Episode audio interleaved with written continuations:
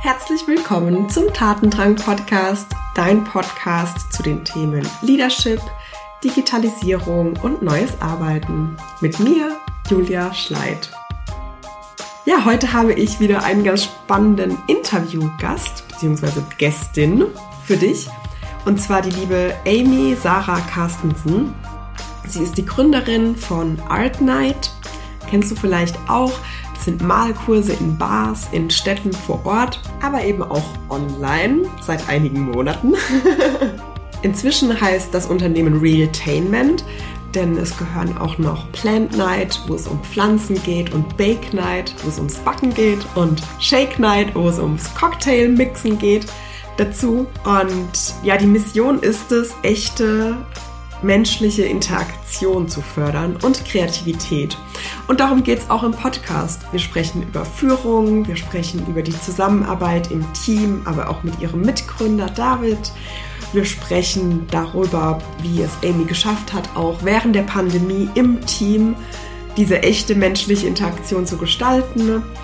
Und wir sprechen über New Work, Hierarchien und transparente Gehälter und was Amys Meinung dazu ist. Also ein sehr, sehr spannendes Gespräch. Und bevor es losgeht, noch eine kleine Bitte. Es ist jetzt finally soweit. Halleluja. Der Podcast ist auf iTunes und auf Apple Podcasts verfügbar. Und dort ist es sehr, sehr hilfreich, wenn man Bewertungen bekommt, um den Podcast noch sichtbarer zu machen. Deshalb, wenn du Apple-Nutzer bist, dann nutz gerne die Zeit, mich zu unterstützen und gib eine 5-Sterne-Bewertung bei iTunes ab. Danke dir schon mal. Liebe Amy, herzlich willkommen im Tatendrang Podcast. Ich freue mich total, dass du heute hier bist, weil du für mich so ein absolutes Vorbild bist. Wenn ich an dich denke, dann kommen mir vor allem vier Punkte in den Sinn. Echte menschliche Interaktion, Lernen, Kreativität und vor allem eine ansteckende Leichtigkeit, die du auch sehr stark nach außen trägst. Und diese Themen passen unheimlich gut zum Thema Leadership und deshalb bin ich total froh, dass du heute hier bist und wir uns über dieses Thema unterhalten können. Und ich würde vorschlagen, wir starten erstmal mit einer kurzen Vorstellung. Wer bist du und mit welchen Themen beschäftigst du dich gerade? Super, vielen Dank. Liebe Julia, vielen Dank, dass ich Teil deines Podcasts sein darf. Und so eine schöne Intro ähm, ist wirklich einzigartig. Also vielen lieben Dank dafür. Wer bin ich? Ich bin Amy, wie du schon richtig gesagt hast, 32 Jahre alt, komme ursprünglich aus Süddeutschland und wohne jetzt aber schon seit sehr vielen Jahren hier in Berlin, der Hauptstadt auch so ein bisschen der Startups. Und ich bin eigentlich so ein kleines Konzerngewächs, denn meine Eltern sind beide selbstständig und ich habe immer mehr als Teenager und als Kind gedacht, nein, ich werde nicht selbstständig, sondern ich gehe die klassische Karriereleiter nach oben im Großkonzern. Und im besten Fall werde ich Vorstand eines DAX 30 Unternehmens. Das war mein berufliches Ziel. Und habe dann aber beim äh, ja beim Großwerden und bei den ersten beruflichen Erfahrungen irgendwann mal gemerkt, dass mein Entrepreneurherz so doll schlägt, dass ich dem folgen muss. Und habe dann gemeinsam mit David im Herbst 2016, also fast genau vor fünf Jahren, damals Artnet gegründet. Und Deshalb kann ich heute sagen, ich bin äh, eine Mitgründerin von Art Night, beziehungsweise wir heißen heute Realtainment, denn wir sind mit Malkursen in Bars und Restaurants gestartet damals zu zweit mit unserem eigenen Geld. Sehr viel äh, Risiko war da auch drin und haben dann mit Artnight ähm, das Step by Step aufgebaut, sind mit Artnight dann in fünf Länder expandiert und haben parallel zu Artnight, wo es ums Malen geht, auch noch Bake Night, Shake Night und Plant Night, also Do-it-yourself-Kurse. Ähm, Shake Night sind Cocktailkurse und Bake Night sind Backkurse, live, online und offline, auch ins Leben rufen. Und das, was alle unsere Marken verbindet, ist Edutainment, so nennen wir das. Das bedeutet, du erlebst etwas Tolles, in der Regel offline, mit anderen Menschen zusammen in Bars, Restaurants, Cafés oder anderen tollen Locations, wo die Atmosphäre schön ist.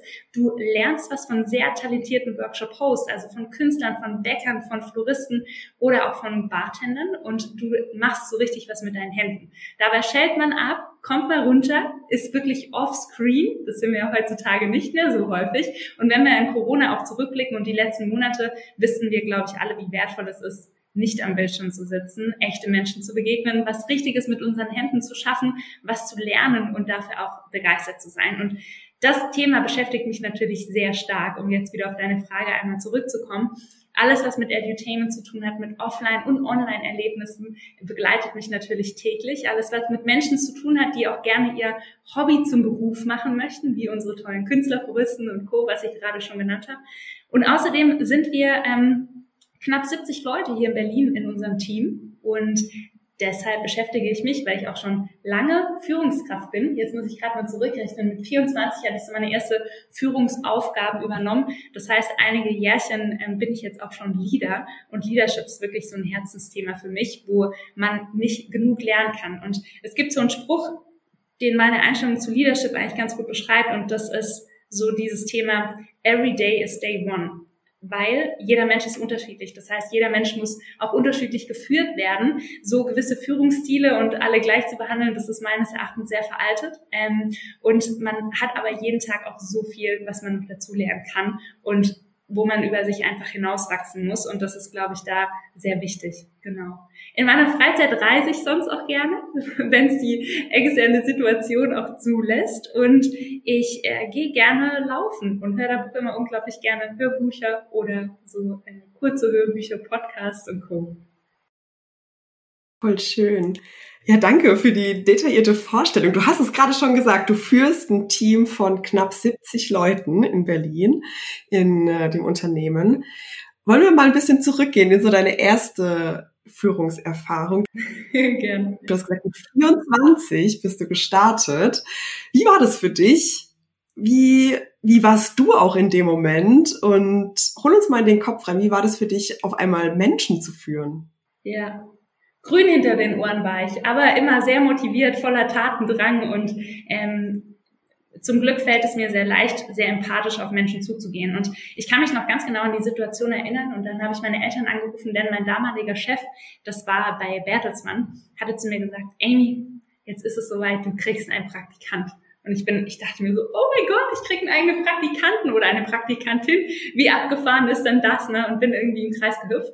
Und ein paar ähm, Wochen später war das dann aber tatsächlich so, dass es nicht um einen Praktikanten ging, sondern da stand dann plötzlich ein ganz anderes Projekt im Raum, wo schon ein bestehendes Team war. Das waren damals dann schon zehn Leute. Und schwuppsiwupps war ich dann für einmal, also von einem Tag auf den anderen, nicht für einen Praktikant zuständig, sondern bin direkt ins kalte Wasser gesprungen. Früher habe ich immer zu meinem Chef gesagt, der hat mich nicht ins kalte kalte Wasser springen lassen, sondern mich erstmal auf einen Eisblock gesetzt. Der Eisblock ist zu kaltem Wasser geworden und dann bin ich reingeplumpst. Ähm, und deshalb habe ich sehr schnell sehr viel Führungsverantwortung übernommen. Und woran ich mich noch erinnern kann, war, dass ich ich bin grundsätzlich ein sehr positiver Mensch und du hast mich äh, beschrieben, so ein bisschen mit Leichtigkeit und ich glaube, das beschreibt mich ganz gut. Ich kann aber auch das bedeutet aber nicht, dass ich irgendwie chaotisch bin oder dass ich nicht ähm, auch mal ja ernst sein kann oder dass mir Deadlines und Co nicht wichtig sind. Und damals habe ich einfach gemerkt, war das ganz ja war das einfach schwierig zu verstehen, wie jemand, der nach außen hin so positiv ist und leicht und so vielleicht ein bisschen naiv wirkt, habe ich immer wieder das Feedback bekommen, Amy, du musst ernster sein, du musst da härter durchgreifen, du musst so und so kommunizieren, du musst es so und so machen. Und dann dachte ich mir damals so, Nee, weil ich komme genau so ans Ziel und ich muss meinen ganz eigenen individuellen Führungsstil finden, der zu mir authentisch als Person passt, ähm, wie ich eben auch ja mein Team irgendwie weiterentwickeln kann, wie wir die Ziele erreichen. Und da gibt's eben nicht Schema F. Und das waren so meine ersten Wochen, wo ich mir aber viele Gedanken gemacht habe, ich muss jetzt hier autoritärer führen ähm, und muss mir irgendwie Eigenschaften aneignen, die aber gar nicht ich waren. Und deswegen habe ich es relativ schnell dann wieder sein gelassen und war dann einfach ich selbst, aber versucht mich da als Leader auch zu entwickeln. Mega spannend. Wie würdest du denn deinen Führungsstil beschreiben? Wie war der in der Situation und wie würdest du ihn vielleicht heute beschreiben? Was ist da zwischenzeitlich passiert und wie hat sich das weiterentwickelt? Ja, ich glaube heute, aber da darf ich auch jetzt auf ein paar Jahre, ich bin ja noch kein alter Hase, ähm, sozusagen, ohne das zu bewerten, aber wenn ich so zurückblicke, ist mein Führungsstil ein sehr situativer Führungsstil und auch ein sehr individueller Führungsstil.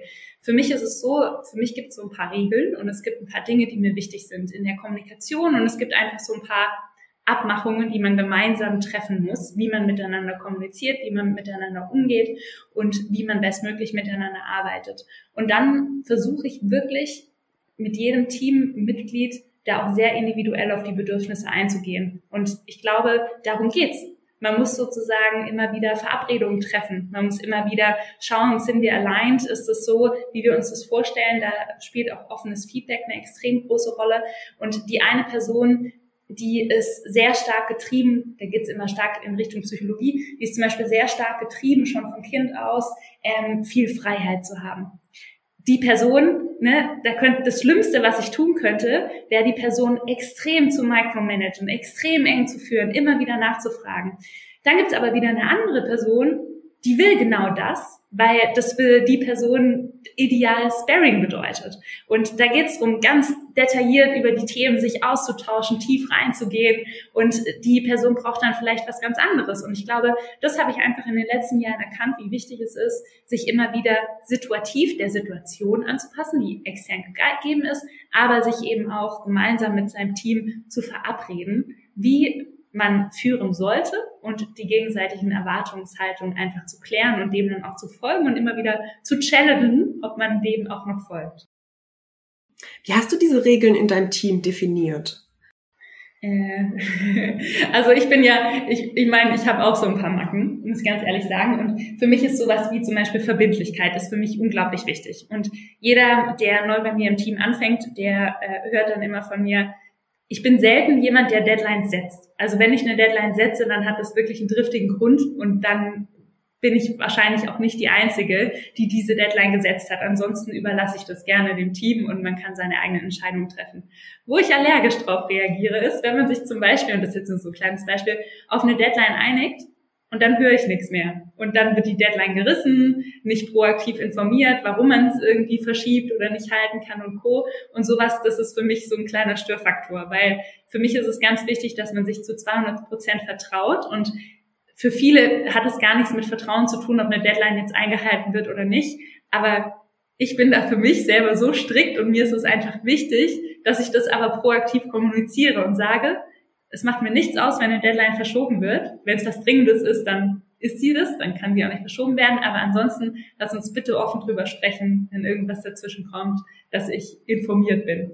Und sowas ist mir zum Beispiel wichtig. Ähm, mir ist aber zum Beispiel ähm, mir ist es auch wichtig, dass man sich gegenseitig irgendwie informiert. Also wir haben hier sehr flexible Arbeitszeiten und auch mit Homeoffice und Co. Ich finde es aber trotzdem gut, wenn man einfach irgendwie Bescheid sagt. Ne? Also wenn ich irgendwie den halben Tag nicht da bin, beim Arzt bin oder so, dann weiß mein Team auch Bescheid. Und das sind einfach so Dinge, die ich, glaube ich, gelernt habe, die mir einfach wichtig sind, ähm, wie man miteinander umgeht. Und da gibt es ein paar Dinge, die nerven andere tierisch und ein paar andere, die nerven mich tierisch.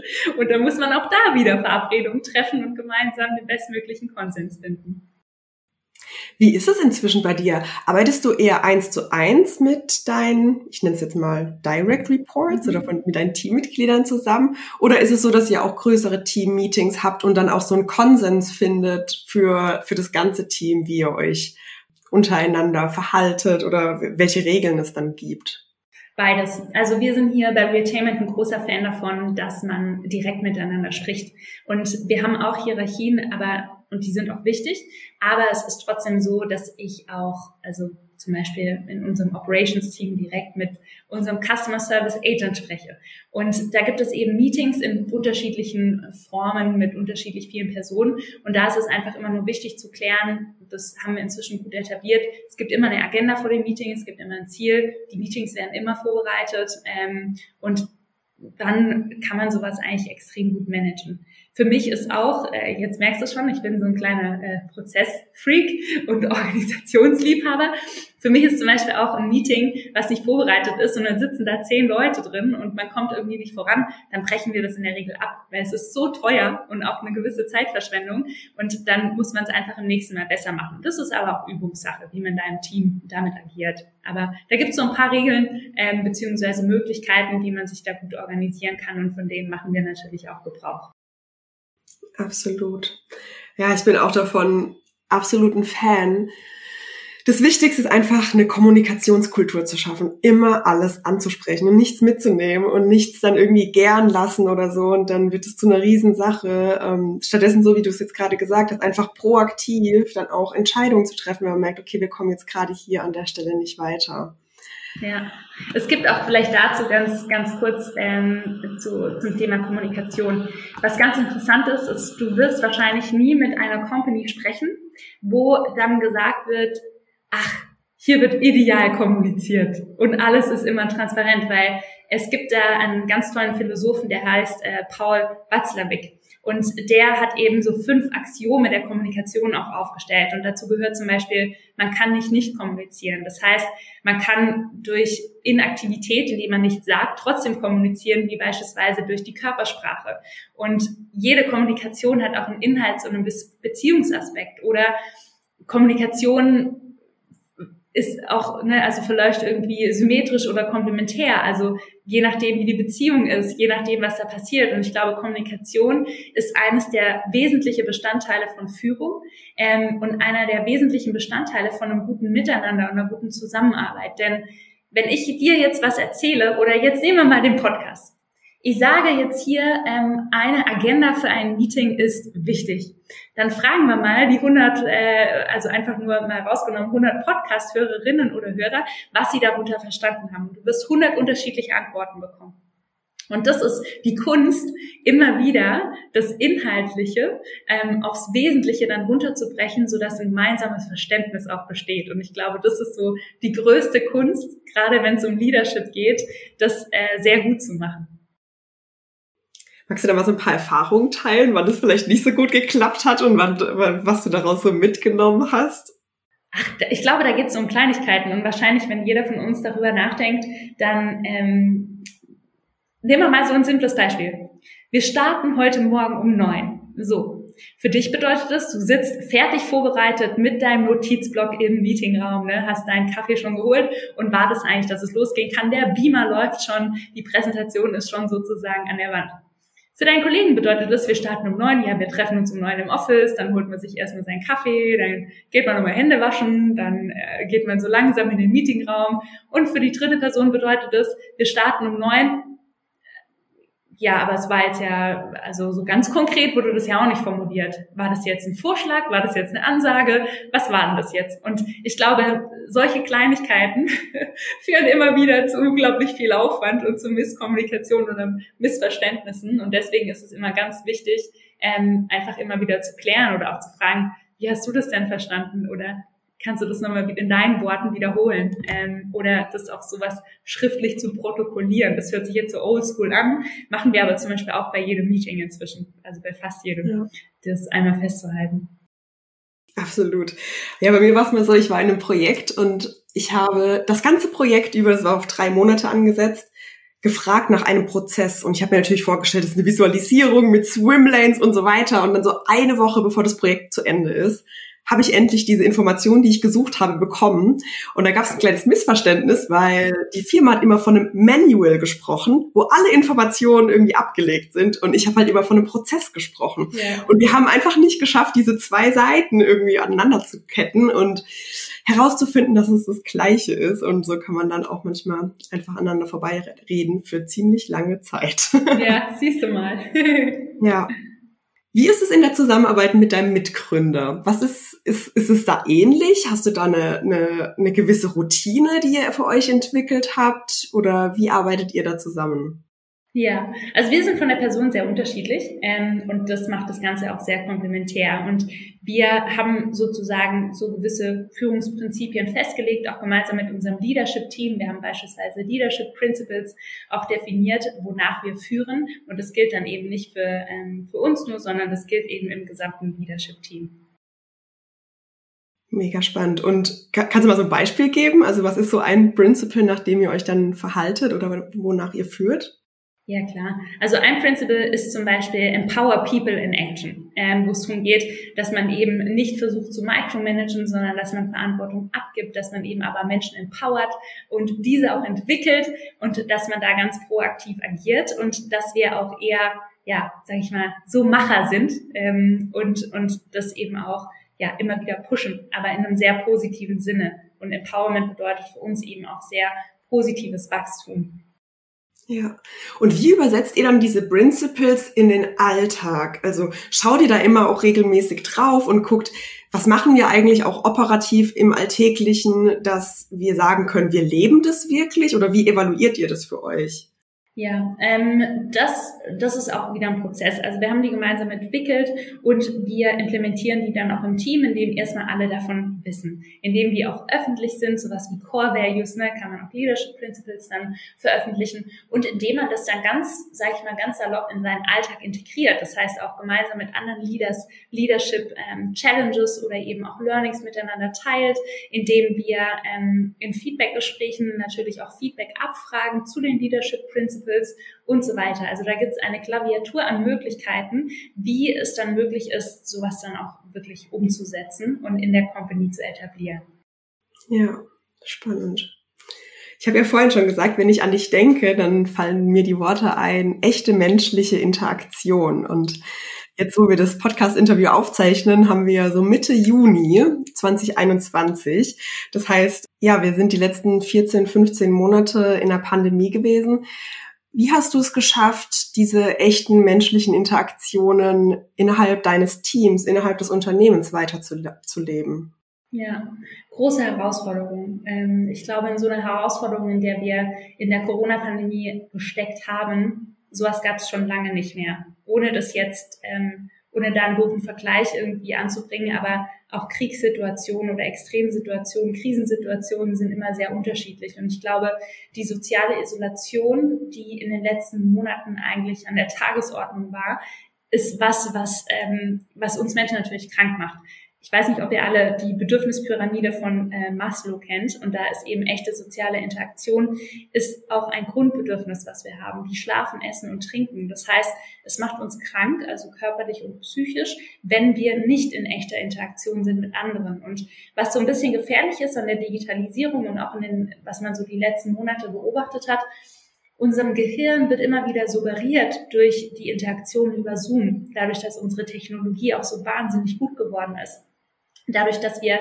permanent eigentlich online sind, permanent mit unseren liebsten Kollegen und Co. im Austausch sind über WhatsApp, Instagram, Facebook, hat man so ein bisschen das, ja, den Eindruck im Gehirn, dass man ja den ganzen Tag mit Leuten zu tun hat, den ganzen Tag hier kommuniziert, den ganzen Tag in die Zoom-Kamera reinblickt oder welche Kamera auch immer.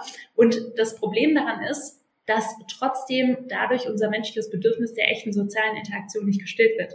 Das heißt, wir sind immer wieder im Austausch mit anderen, aber so richtig ankommen tut es nicht. Ähm, und das ist, glaube ich, das, was einfach ein bisschen gefährlich ist. Und wie wir das geschafft haben, im Team eben aufrechtzuerhalten, ist, dass wir ähm, sehr viele Teamaktivitäten ähm, versucht haben anzubieten. Also wir haben jede Woche ein All-Hands-Meeting, wo wir erstmal alle mit an Bord holen, alle informieren und sagen, hey, was ist denn gerade los? Am Anfang von der Pandemie sogar zwei bis dreimal die Woche, dass wir als ganzes Team zusammengekommen sind.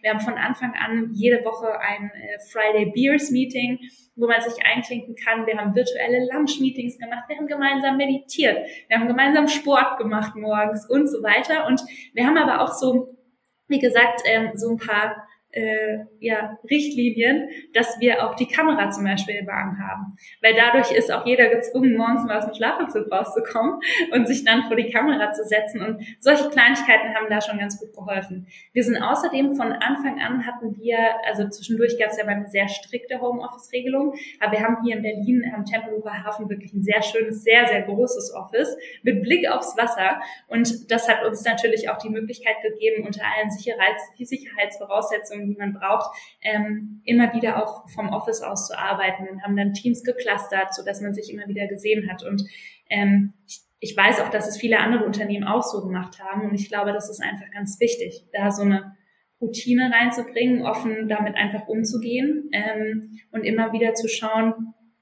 wie kann man doch wieder zusammenkommen. Und da gibt's natürlich auch unsere Events. Also wir sitzen ja an der Quelle ähm, und wir machen auch immer alle, also haben dann jeden Monat noch ein größeres Team-Event gemacht. Jetzt machen wir das alle drei Monate mit Art Night, Shake Night, Bake Night und Plant Night. Im Sommer haben wir bei Bake Night äh, Eisworkshops noch on top ähm, oder man malt gemeinsam auch vor der Kamera und sowas verbindet dann. Auch wenn es digital ist, auch wenn es nicht echt ist, trotzdem verbindet es und hält auch das Team sehr gut zusammen. Ja, absolut.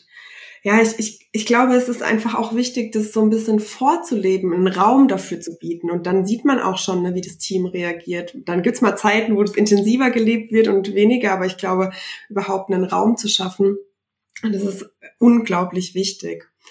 Jetzt war das ja auch eine große Herausforderung für dich als ähm, ja, Gründerin, Unternehmerin. Wie bist, wie, bist du persönlich damit umgegangen? Auch mit den ganzen Regularien, die ja teilweise von Tag zu Tag sich verändert haben, ähm, äh, große Ungewissheit auch vielleicht ausgelöst haben. Wie gehst du mit solchen Themen um? Wie verarbeitest du das auch? Ja, also äh, Menschen, die mich gut kennen, äh, beschreiben mich immer wieder und sagen, ich habe ein sehr gutes Durchhaltevermögen. Und ich bin ein sehr positiver Mensch, was ich eingangs gesagt habe. Und ich habe immer wieder so ein Grundvertrauen, dass alles gut wird. Und so ein Grundvertrauen, dass es, ja, jetzt ist es mal scheiße, das Kind muss man dann auch beim Namen nennen, ähm, dass die Situation echt ätzend ist und dann einfach weiterzumachen und, und einfach, ja, harte Dinge tun zu können. Da gibt es auch so ein tolles Buch von äh, Glennon Doyle, die immer wieder sagt, we can do hard things. Und wir können. Und manchmal reicht es einfach, wenn man ähm, morgens die Entscheidung trifft, ich stehe auf. Und wenn ich morgens die Entscheidung treffe, ich stehe auf, dann ähm, habe ich auch immer wieder für mich so eine Verpflichtung, dann probiere ich auch das Beste aus dem Tag zu machen. Sonst kann ich auch im Bett bleiben. Aber wenn ich aufstehe, dann versuche ich wirklich mein Bestes zu geben, dann versuche ich auch was Positives am Tag zu sehen und das hat mir immer wieder geholfen. Außerdem, was mir auch natürlich was ne, was was super war. Wir haben ein ganz ganz tolles Team ähm, und die letzten Monate waren echt nicht leicht, aber wir haben es gut gebuckt. Wir haben ganz viele tolle Workshop-Hosts, die uns auch treu geblieben sind und wir haben unf waren unfassbar flexibel. Das heißt, diese Flexibilität und ich bin grundsätzlich eher so ein Planungsmensch, ne? Äh, also fände super, jetzt mal so einen Zehn-Jahres-Plan zu haben. Aber diese Flexibilität und immer wieder, jeden Tag kann sich alles irgendwie verändern, sich da einfach proaktiv immer wieder drauf einzustellen und dass man sagt so, hey, es ist okay. Es ist okay, wenn es mal nicht so läuft, wie man sich vorstellt. Es ist auch okay, wenn man mal schlechte Laune hat. Es ist okay, wenn man einfach jetzt auch mal sagen muss, jetzt finde ich es gerade richtig ätzend. Und das ganze Thema, es ist okay, wie es ist ähm, war da, glaube ich, was, was äh, mir auch doll geholfen hat. Und dankbar zu sein. Dankbar zu sein, dass wir weitermachen konnten. Dankbar zu sein, dass wir eben mit einem tollen Team, mit einem tollen Konzept und mit der Hoffnung, dass natürlich Menschen wieder offline zusammenkommen können, einfach immer wieder durchzuhalten und dankbar zu sein, welche Möglichkeiten wir hatten. Corona, wenn ich jetzt auch zurückblicke, jetzt kann man das ja negativ sehen, weil um ehrlich zu sein, sind wir so gefühlt mit 400 kmh voll gegen die Wand gekracht letztes Jahr, weil wir haben nur Offline-Events gemacht. Aber um das Positive auch immer wieder zu sehen und das sozusagen zu reframen, ist es eben auch so, dass wir sagen können, hey, Corona hat uns die Möglichkeit gegeben, unser digitales Angebot auszubauen. Wir haben jetzt viel mehr digitale Produkte. Dadurch erreichen wir mehr Menschen. Dadurch bringen wir auch Menschen zusammen, die davor vielleicht nicht die Möglichkeit hatten, an einem unserer Erlebnisse teilzunehmen. Und Corona hat uns auch die Möglichkeit gegeben, uns von der Organisation her besser aufzustellen, wenn wir mal so einen kurzen Pauseknopf hatten in dieser ganzen Startup-Journey. Oder Corona hat uns auch die Möglichkeit gegeben, uns wieder darauf zu besinnen, was wirklich das wesentlich Wichtige für uns ist und wie wichtig es auch ist, Menschen zusammenzubringen und hat uns auch das Positive gebracht, dass Menschen erfahren haben, was es bedeutet, wenn echte soziale Interaktion nicht mehr stattfindet, ne? ähm, wie wichtig das ist. Und wie, hoffentlich, ne, könnt alle schön Events äh, buchen, wie wichtig es ist, auch mal wieder offline was anderes zu erleben, was mit den Händen zu machen und ähm, einfach rauszugehen, eine schöne Atmosphäre zu genießen und was zu lernen und sich unterhalten zu lassen. Und so kann man es eben auch sehen. Und das versuche ich immer wieder, immer vom Guten auszugehen, das Beste in allem zu suchen, trotzdem aber von den, sage ich mal, eher doofen Aspekten äh, zu lernen. Und auch ich habe schlechte Tage. Auch ich bin nicht jeden Tag top gelaunt. Und auch ich äh, war auch mal emotional die letzten Monate und dachte so, boah, ob wir das äh, schaffen und oh. aber auf der anderen Seite hat man mal einen schlechten Tag und morgen ist wieder ein neuer Tag. Voll schön. Ja, ich glaube, jetzt weiß auch äh, jeder Zuhörer und jede Zuhörerin, äh, warum ich dich am Anfang so beschrieben habe. Es kommt wirklich einfach rüber von Herzen und es ist echt so schön zu hören, mit welchem Antrieb und mit welcher Positivität und wie du die Chancen siehst, ist es echt äh, großartig, besonders auch nach so einer Zeit. Ähm, ich frage mich immer, was ist das Schlimmste, was passieren kann? Ja. Und ähm, für mich, das, also gibt schon so ein paar Worst-Case-Szenarien, aber wir leben auch in einem Land und das dürfen wir nicht vergessen, wo das Schlimmste, was passieren kann, sehr, sehr wahrscheinlich bei sehr vielen, und da gibt es individuelle Schicksale, da ist es nicht so, aber bei den meisten Menschen ist das Schlimmste, was passieren kann, ehrlich gesagt gar nicht so schlimm. Wir haben ein Dach über dem Kopf, wir haben ein tolles Gesundheitssystem, ähm, wir haben die Möglichkeit, uns irgendwie ja, zu, zu verwirklichen. Es gibt unfassbar viele berufliche Optionen. Es gibt unfassbar viele offene Stellen auch im Moment, ähm, auch wenn es nicht so scheint. Und ich glaube, darauf muss man immer wieder nur blicken und einfach immer wieder so zufrieden sein mit dem, was ist und nicht immer alles in Frage zu stellen oder anzustreben, dass alles immer ganz anders sein muss, sondern vielleicht ist einfach so, wie es ist, ist halt auch einmal gut. Ja, absolut. Du hast vorhin eine Sache gesagt und die brennt mir gerade noch so ein bisschen unter den Nägeln, darüber mit dir zu sprechen. Ja, schieß los. Du hast gesagt, Hierarchien sind wichtig. Ja. Und auf der anderen Seite gibt es ja manchmal so diese New Work-Bewegung, Selbstorganisation, New Pay, transparente Gehälter. Magst du mal vielleicht so ein bisschen Einblicke geben, wo ihr da steht, wie ihr da rangeht, wie ihr das lebt? Mhm. Ich versuche mich da kurz zu fassen. Ähm, Transparenz ist wichtig, aber hat auch seine Grenzen. Zum Beispiel, ich habe damals meine Masterarbeit geschrieben und da gibt es einen, ähm, einen Unternehmer auch aus den USA, der hat das ganze Thema Open Book Management eigentlich so erfunden. Das bedeutet, alle Zahlen werden offengelegt, alle Gehälter werden offengelegt und Co.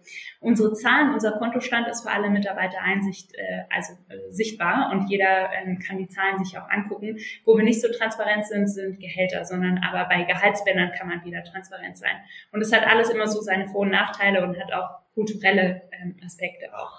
Und auf der anderen Seite, ähm, wenn es darum geht, also das zum Thema Transparenz. Ich bin absolute Überzeugung davon, dass Transparenz unglaublich wichtig ist weil nur dann befähigst du dein gesamtes Team, Entscheidungen besser nachzuvollziehen, bessere Entscheidungen zu treffen und auch die Zahlen zu verstehen. Also wenn ich da vorne stehe, und das habe ich auch schon erlebt, ne, so ein klassischer Manager, der dann eine Entscheidung trifft, wenn die Zahlen nicht bekannt sind, die Hintergründe nicht verstanden werden, dann kann auch so eine Entscheidung nicht von dem ganzen Team mitgetragen werden. Und ich glaube, das ist, ähm, das ist, glaube ich, ganz selbstverständlich. Und auf der anderen Seite, ähm, wenn es darum geht, wie organisiert man sich im Unternehmen, ähm, das ist so eine sehr spannende Frage. Denn es gibt ja ganz viele unterschiedliche Unternehmen, äh, Google, Spotify und Co., ne, Holocracy und so weiter. Da gibt es ja ganz unterschiedliche Methoden. Was interessant ist, die gehen alle wieder ein Stück weit zurück. Also ich glaube einfach, Hierarchien sind wichtig, genauso wie so Leitplanken wichtig sind. Ähm, wenn man über eine Brücke geht und sich vorstellt, da ist rechts und links kein Seil, ne? mit was für einer Angst man über diese Brücke geht. Jetzt stell mal vor, 20 Meter über einen Abgrund ist da diese Brücke und diese Seile gibt's rechts und links nicht. Dann geht man da drüber und hat ganz schön Muffensausen. Und das Gleiche kann man eigentlich so denken im Unternehmen. dass Hierarchien sind für mich eigentlich die, sag ich mal, so die Halterung und die Seile auf einer Brücke, die einfach Sicherheit geben, die so eine gewisse Struktur geben, die Halt geben und die einfach immer wieder die Möglichkeit geben, so, hey, auch wenn du hinfällst, da ist was, was dich auffängt. Also du fällst nicht den Abgrund herunter, äh, Tschüssikowski, sondern da gibt's sozusagen, äh, da gibt's hier, wie nennt man das? Nicht eine Leitplanke, aber hier so die Halterung oder ein Geländer. So, jetzt habe ich's. Also, dass man, dass man das eher von, von der Warte sieht. Und ich glaube, dass wir auch als Startup und als sehr junges Unternehmen, ähm, da ist immer noch sehr viel in Bewegung. Da ist sehr viel Potenzial für Chaos, da ist sehr viel Potenzial für, ach, jetzt macht mal jeder das, was er gerade denkt, was gut ist. Das heißt Fokus und ähm, dass man sich auf gemeinsame Ziele fokussiert, dass man den Weg gemeinsam geht, dass man die gleiche Brücke wählt. Das ist ganz, ganz wichtig. Deswegen bin ich selber ein Fan von Hierarchien, einfach weil Hierarchien eine gewisse Klarheit geben.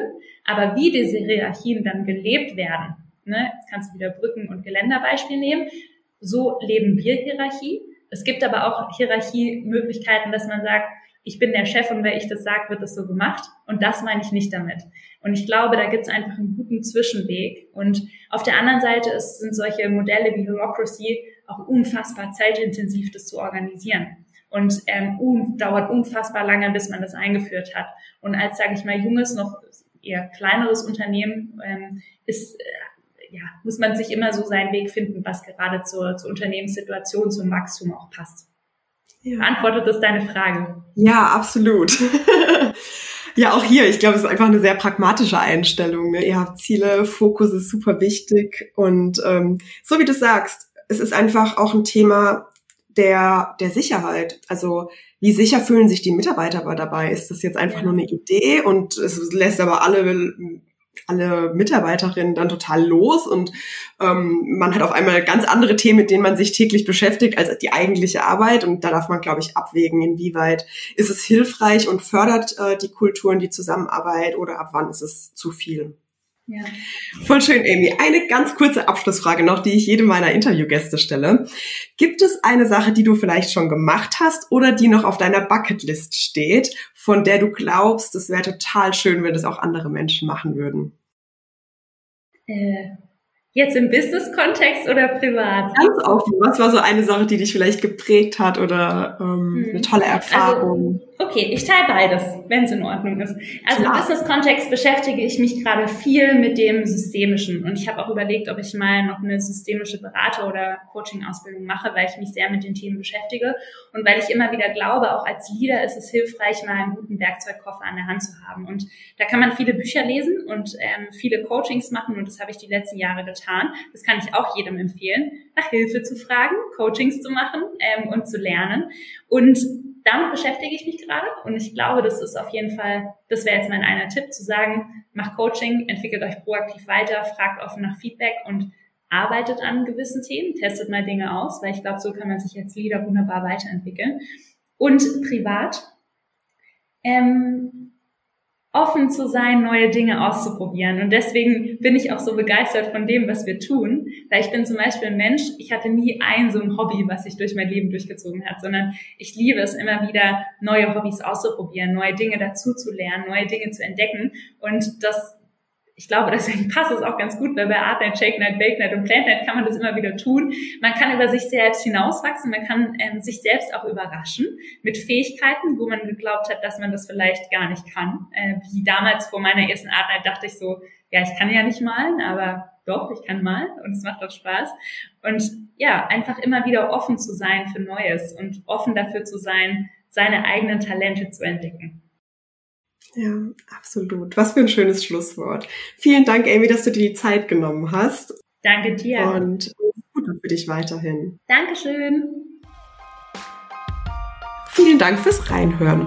Wenn du magst, komm auch gerne bei den Social Media Kanälen vorbei, auf Instagram oder LinkedIn und hinterlasse dort deine Meinung zu dem Podcast, zu dem Gespräch und zu den Inhalten. Und ja, dann wünsche ich dir noch einen schönen Tag oder Abend. Mach's gut und bis zum nächsten Mal. Deine Julia.